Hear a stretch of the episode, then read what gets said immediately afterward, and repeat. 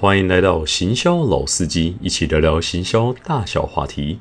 今天我们来聊聊专业能力的超快速成长。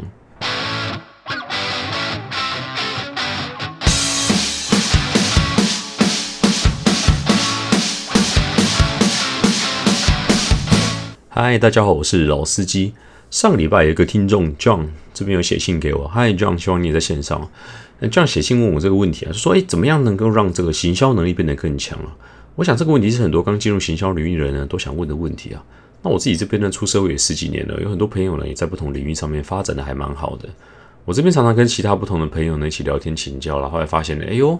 好像在这个专业的专精上面呢啊，它是有一些技巧的。我说的不是那种，就是说单纯透过你自己的自身努力啊，而是透过一些选择啦，或者是让你注意一些事情呢，可以让你在专业的能力上面呢有显著的成长啦。今天的内容呢，不管你是否为行销的从业人员呢，我相信这一集都会帮助你在专业上面呢有更明显，然后更有策略上面性的进步。所以就进入到我们的第一季第十三集行销专业的成长。好，我相信呢，我今天要分享的内容，其实在各行各业呢，都确实对您可以带来一些帮助了。那我会特别在举例的时候呢，以行销业作为例子分享啊。那在一毕业的时候呢，怎么样快速去累积你的专业能力啊？我想最重要的呢，当然就是环境很重要了。很多朋友啊，他转职的时候啦，或者是刚毕业的时候，都会问我这个问题：哎，老司机啊，我该去这个代理商比较好嘞，还是该去品牌商比较好嘞？哦，该去大公司比较好嘞，还是该去小公司比较好嘞？好，我们先来讲第一个问题啊，去代理商好呢，还是去这个品牌商好？我觉得这边各有各的好。事实上，我觉得决策点呢，不会是说该去代理商还是该去甲方啊。当然了，如果是生活品质的话，我可以说了，一般来讲去甲方啊，去品牌商会好一点点。不过没有关系，如果你今天真的非常喜欢说哦，就是好喜欢做那个嗯广告啦，或者说哦真的好喜欢去做公关啦，OK，那你去代理商，我觉得这个也很棒。好，所以呢，我觉得这个不会是你主要选择的重点。只要是呢这个商品啊，它的环境啊，或者这个公司有前景啊，我都觉得啊，去这个地方哦，就对你确实是有帮助的。反而重点，我觉得是另外一个问题啊，到底要去大公司还是去小公司？这个问题啊，不过我是别的产业啊，我不敢跟你很确实的保证。不过如果是行销的话，我相信我，你一定要优先选择去大公司。哎，不过我要先讲一下，我讲这个大公司啊，不是说什么这公司的资本呢很大啦，或者是这公司的员工有五千人啊，这个不是重点。大公司指的是啊，一年他经手的这个案子的量体要够大，你要可以摸到很多的案子啊。有一些呢中小型的代理商啦，他们可能量体不是很大。我举例讲，像梦之怪物好了，在业界赫赫有名啊，他们人也没有很多啊，可是他们经手的案子这么多，而且很很多都是一等一最棒的案子。有这个机会去他们这种公司啊，一定要把握机会啊，啊就不要错过了。那相反的，我讲一个比较虚构或者是比较极端的例子啊，如果明天呢台积电这边说他开缺了，要找一个行销人才，你觉得你去这边会学到很多东西吗？当然不会嘛。可是他公司超大的，对不对？你去这边有什么用？那那个公司他又不做行销的，他做那个高级晶圆代工的嘛，对不对？所以这个东西就变成他不是重点。所以重点是啊，你看要去找那一种哦案子，他一年经手很多的，你可以快速累积你自己身价的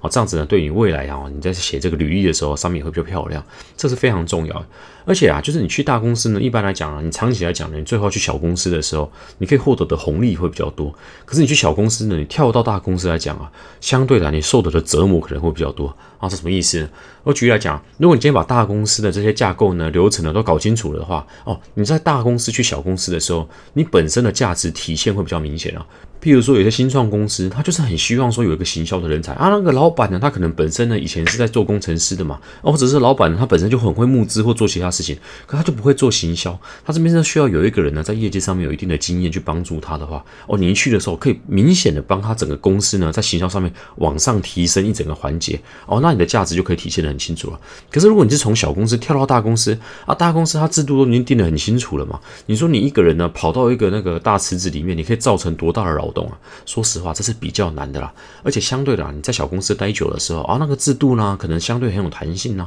结果你突然跑到大公司的时候，那个制度有时候绑得很死啊，那过程真的是很痛苦。我有个朋友呢，他原本在小公司做一做，后来他跳槽到一间台湾也是很有名的上市公司了。进去了以后呢，他说他写一个 Facebook 贴文，要八个人盖章他才能送上去。天哪，你八个人盖完章，对不对啊？那一次的贴文都已经快放凉了啊！所以呢，这个东西呢，就有时候是他在小公司待久了以后呢，他切换到大公司的这个跑道上面，哦，适应起来呢就很痛苦了。所以呢，这东西呢，我觉得主要还是要看说你刚毕业的时候，或者是你在职涯的前五年、十年的时候，你优先选这个大公司，在长期来讲呢，这个红利会比较好啊，这是我自己优先推荐的。那另外一个很重要的部分呢，啊，就是公司文化啦。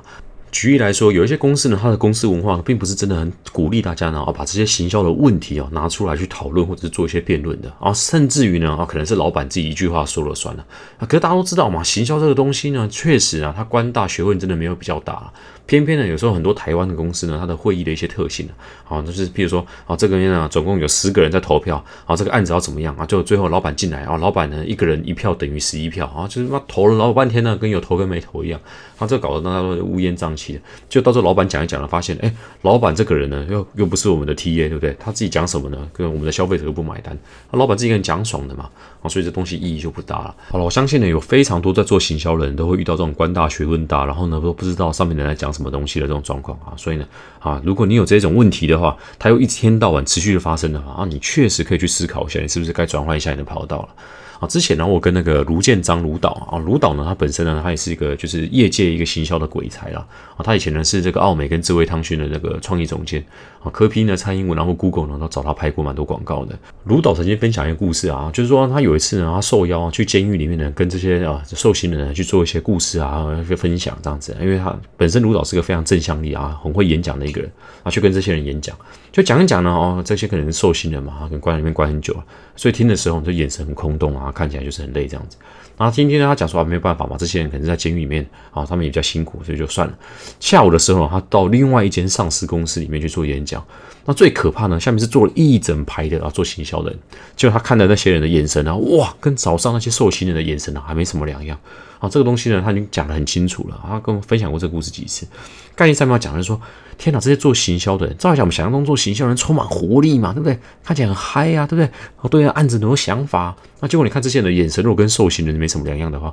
你觉得他们有办法做出好的案子吗？他们的行销他们有办法累积吗？所以似乎他们这很难呐。哦，这东西简单跟大家分享一下。所以如果你想要快速累积你的专业知识的话，可是你的环境呢却不这么鼓励你的话，没有办法，你就去选一个更好的环境啦。哦，其实我一般都觉得啦，如果你真的是学不到的话啊，这就走了啊，千万不要因为一些奇怪的人情啊，然后就留下来。我很常听到一些朋友在跟我讲啊，我上班上很痛苦啦，学不到东西啦，然后我说那你就走啊，然后他就回答我说啊，没有啦，其实我我跟我的那个叉叉主管呢，我们情同姐妹或者我们情同兄弟，所以我舍不得走。哦，这个东西呢，其实我自己是本身觉得说真的是不必要这样，因为你的职业还是很长很长的哦，不要因为这种事情卡着。哦，对于这个相关的观念呢，我很推荐大家去看一本书，叫做《联盟时代》。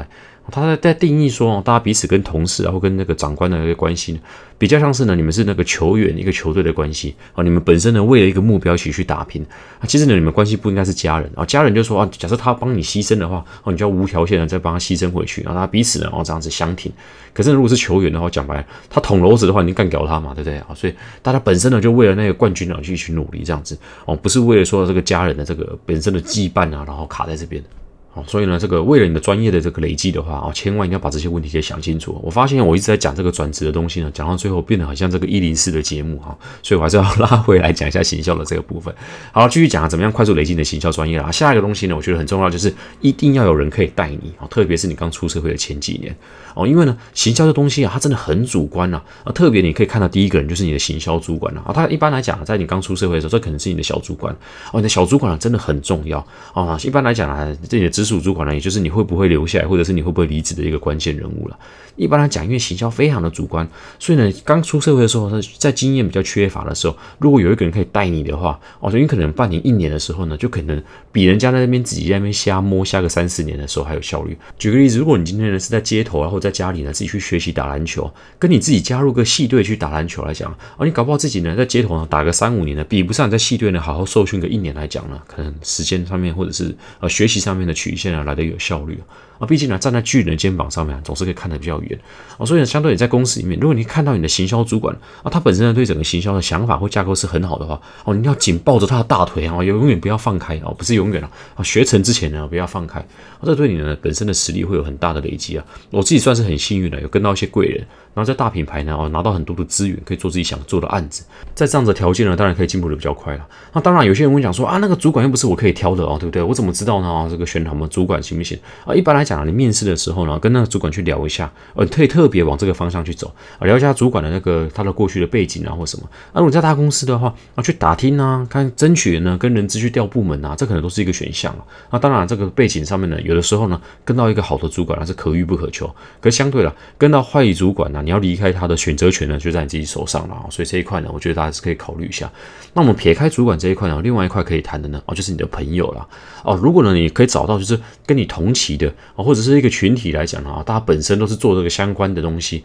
那你可以不断去讨论你的案子。反复去检视哦，在那边的思考里面呢，去看这个案子来讲，对你的形象也会进步比较快。那其实我自己觉得读书会也是一个很好的方式。如果是一整群的朋友呢，本身都是做品牌行销的，聚在一起，然后去讨论这些案子，然后去思考一下别人做这些案子的时候遇到什么样的问题，然后去讨论、去思考他怎么去解决的话，其实有一整群的朋友呢，跟着你一起讨论的话，进步会非常非常的快啊。哦，我说的行销的读书会哦，不是说真的大家聚在一起读一本行销的书。哦，说实话，我觉得读行销的书啊，帮助都是蛮有限的。相对来直接讨论个案的帮助是很大的。哦，这是我下一个想要讨论的一个议题啊。也就是说，我很鼓励大家大量的去阅读个案，或者是在网络上面看那些个案的案子。哦，其实我真的不觉得说直接去读那些行销的书会带来多大的帮助，或者是看那些什么像经理人的文章。哦，真的讲那些经理人的文章呢？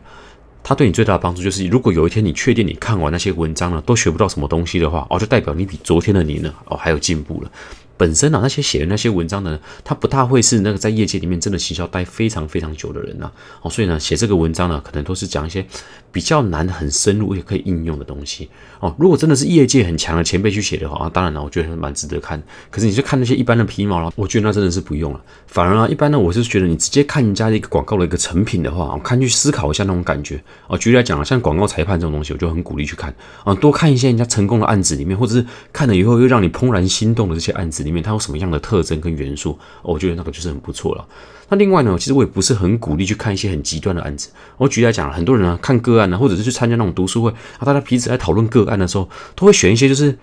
很有故事性的，可是很嗨的，可是那些东西呢都是很凤毛麟角的，像是汉堡王的案例啊。汉堡王呢很喜欢做哪些案子呢？譬如说他每次他妈呛呛按麦当劳，对不对啊？或者是呢哦做一些就是像是呃比较社会议题的啊，像是同志议题这种东西，那他选的东西都比较极端嘛，那。这个案子当然听起来很兴奋啊！哦，譬如说他今天呛麦当劳，哦，大家看这案子故事，哦，好精彩哦，好棒，好棒，好棒。呃，那我讲白了，你你今天回去你上班的时候啊，你老板会让你去呛你的那个竞品吗？不会嘛，对不对？啊，你老板会让你做同志议题吗？这很难嘛，对不对？所以我觉得这个有时候你在做这些读书会或者这些个案的时候，哪一些案子呢是真的可以帮助你的行销之上？哪一些案子呢是看一看让你觉得哦像看电影一样好兴奋啊，好兴奋啊？那个东西呢，他们的意义是不一样的哦。所以呢，一般来讲，我会建议说，读书会会比看书的个案好的原因也是在这边啊。一般看书啊或者是记者会写的案子呢，一定是那种很很有故事性的。可是如果你在个个案的时候，很容易就两个人坐下来啊，我今天呢在操作一个东西啊，我老板呢他就是在写引我什么东西，搞不好你今天去解决的问题呢，不是在那个个案上面，而是在解决说哦，怎么样去跟老板沟通，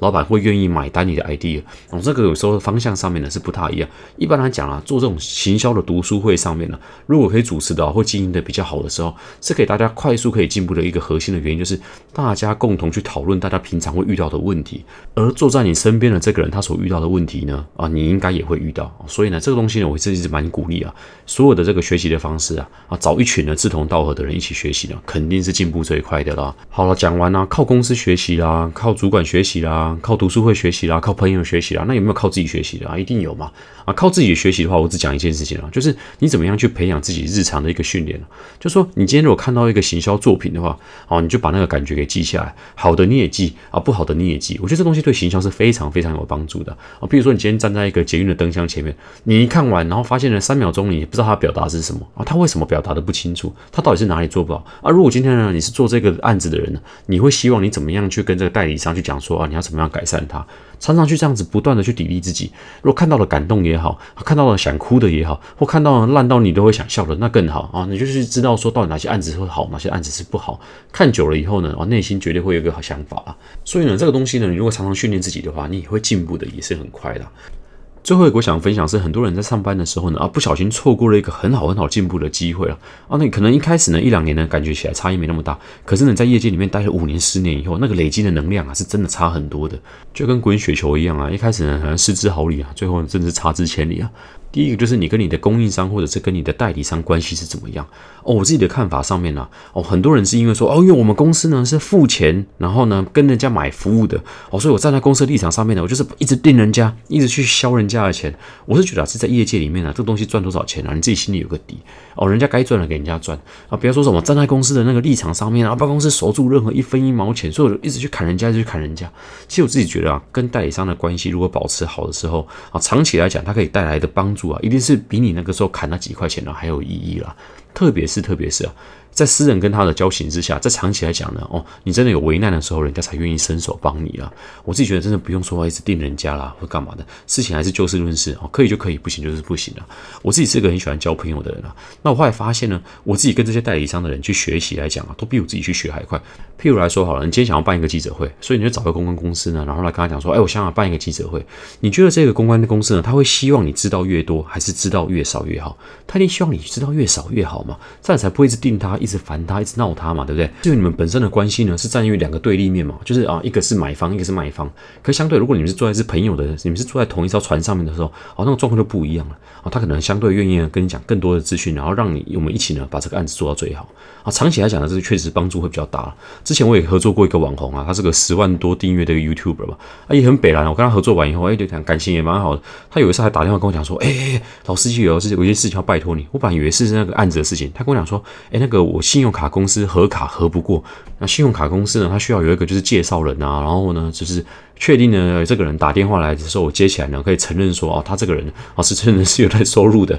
哦，所以呢，他就把我电话呢留给信用卡公司，哦，这整个东西我真的觉得超莫名其妙。那不过经过这件事情，就知道说，大家彼此的关系不是一个很单纯的一个买方跟卖方，好像冷冰冰的关系嘛。啊，当然未来有什么案子的时候呢，合作起来也会格外的融洽啦。这东西啊，你可能在刚开始做的时候一两年的时候，感觉不是这么鲜明，可等到你在业界待了五年、十年的时候，发现你很多能够做的比别人还好的部分呢，就是来自于这些哦，你在业界的人脉哦，常常会。有一些人呢会告诉我一些哦，可能哦现在业界可能刚最新的一些啊，譬如说是行销的管道啦、工具啦，或者是一些媒体版面呐，哦可能还没有对外放出来的，我们这边可以拿到第一手消息的时候啊，不管在价格啦，或者是一些条件上面都可以比别人还好。那这相对呢，就自己可以在帮公司呢所争取到一些附加价值啊。好，另外一个我想要分享的第二点呢，就是说你一定要好好利用公司的资源啊，啊，譬如说你公司的牌子啊，或者你公司的条件如果是够好的话，哦，你可以常常去利用你公司的这个名义呢，哦，去邀约一些你自己想要跟他合作的对象。好，这个东西呢，我举个例子来讲，我曾经看过业界呢，哦，某一些人啊，导演啊，或者说哦，某一些广告公司啊，他们真的很厉害啊。自己说实话，我我用老司机的名义去邀人家，人家觉得哎，看你是谁啊，对不对？哎，就你用公司的名义去邀人家，人家也期待说有一个这个合作机会。所以我自己常去邀一些说哦，我自己本身就很敬仰的一些业界一个很厉害的一个代理商啊前辈这样子。然后呢，我就跟他谈的时候，比如说他的创意总监很厉害哦，去跟他谈的时候，我就希望说哦，可不可以找这个人合作？那当然有商业上面的合作，说人家很愿意跟跟你谈嘛，对不对？那谈成这个合作的时候，你就在透过这个合作的时候去思考，说你自己有什么方式呢，可以去进步它。所以好好利用这个公司，如果你公司这样子一个条件的话，或者是你在一个好的代理商的时候啊，他都会有这个条件给你。比如说你在代理商来讲，你可以发你自己想要去合作的网红。很多网红他在私下的时候，他本身也是个人能力非常强的。有什么东西是你可以好好跟他学习的啊？这个东西呢，不只是对你自己好，其实对公司也很好。因为你自己去研究过这个人，或者你自己去研究过这代理商的时候，你知道他哪里好的时候，你就知道他到底有哪些事情可以帮助你跟你的品牌上面哦有带来很大的注意。这东西如果你做得好的时候，所以对公司也很有帮助啊。所以如果整件事情都操作的好的话，诶，你自己呢在专业上面能力有进步，诶，公司上面呢它整在整个案子上面也有提升，而对方呢他也赚到钱，算是一个大家在案子里面呢都有获得自己所需要东西的一个很好的一个例子啦。哦，这个东西呢，我觉得长期来讲啊，你可以累积你自己的人脉啊，也会回到我刚才前一个所讲的一个重点哦。这个事情呢做好的话，五年、十年啊，对自己的专业上面的精进呢啊是非常有帮助的。OK，以上是我们今天的主要内容啦。希望呢，这个东西对你的专业能力啊，长期上面一定有一个很显著的帮助啦。啊，现在进到了我自己个人非常喜欢的时间，听众时间啦。啊，上个礼拜这个林佩阳，我不知道念错，不好意思啊，林佩妍吗？啊。啊，谢谢你啊！我在这个 iOS 上面留下五星的评价，说知识有点暴风急雨来的猛烈啊。其实我很喜欢你写的这段，你你是在写文案的人吗？我觉得这个写的很酷啊，啊，让我印象非常深刻。知识呢有点如暴风急雨来的猛烈啊。然后后面又写说啊，这个循序渐进，有条不紊。一下就听完了哦，非常谢谢你对我有这么好的评价啦。然后我自己在想说，哎，这个听众时间呢，其实想多来一点这个听众的互动。一方面是我今天在写这个内容的时候，我自己回想起来，其实我当初在办这个行销的读书会的时候啊，其实对我自己的帮助受益是非常非常大的。所以我自己在想说，哎，其实我也可以利用我自己的频道当做一个平台啊，欢迎呢大家如果有兴趣呢，啊加入像是行销的读书会的话，嗯，我可以试着去当一个主揪。然后呢，反正现在也是疫情期间嘛，哦，啊，不管大家是要做线上的还是做这个实体的，我觉得这东西呢，都是很值得来做一个，就是一个好的行销读书会的一个探讨，相信对大家的行销呢也会有长足的帮助了。哦，我觉得这东西不见得说你自己要做行销人才能参加，呃，相关的一些方式呢，我可能在等一两集之后呢，我再做一个完整的规划好了，啊，就跟大家分享一下我这个 ID 啊。如果呢你对于这个读书会有什么想法的话，也欢迎你寄 email 给我啊，我的 email 是 marketinginsidertw@ gmail.com 啊，欢迎你有什么 idea 啊，或者你自己想加入，你说想提前报名哦，都欢迎你寄信给我啦。我会把我的 email 呢放在资讯栏的部分啊，欢迎大家随时寄信给我啦。我们的频道呢是创造对行销有兴趣的人一个友好的平台啦哈，欢迎你一起加入，用轻松有趣的方式一起来学行销。如果你喜欢我的内容，欢迎你给我任何的评价与回馈啦。你的任何一点点的五星评价哦，或者是你的 email 的回馈呢，都是我继续做创造的原动力啦。有任何洗交上的问题，欢迎继续给我回馈与讨论。最重要是把内容分享给你的朋友，让更多人可以听到我的声音。我们每周二跟每周五准时更新，我们下次见，拜拜。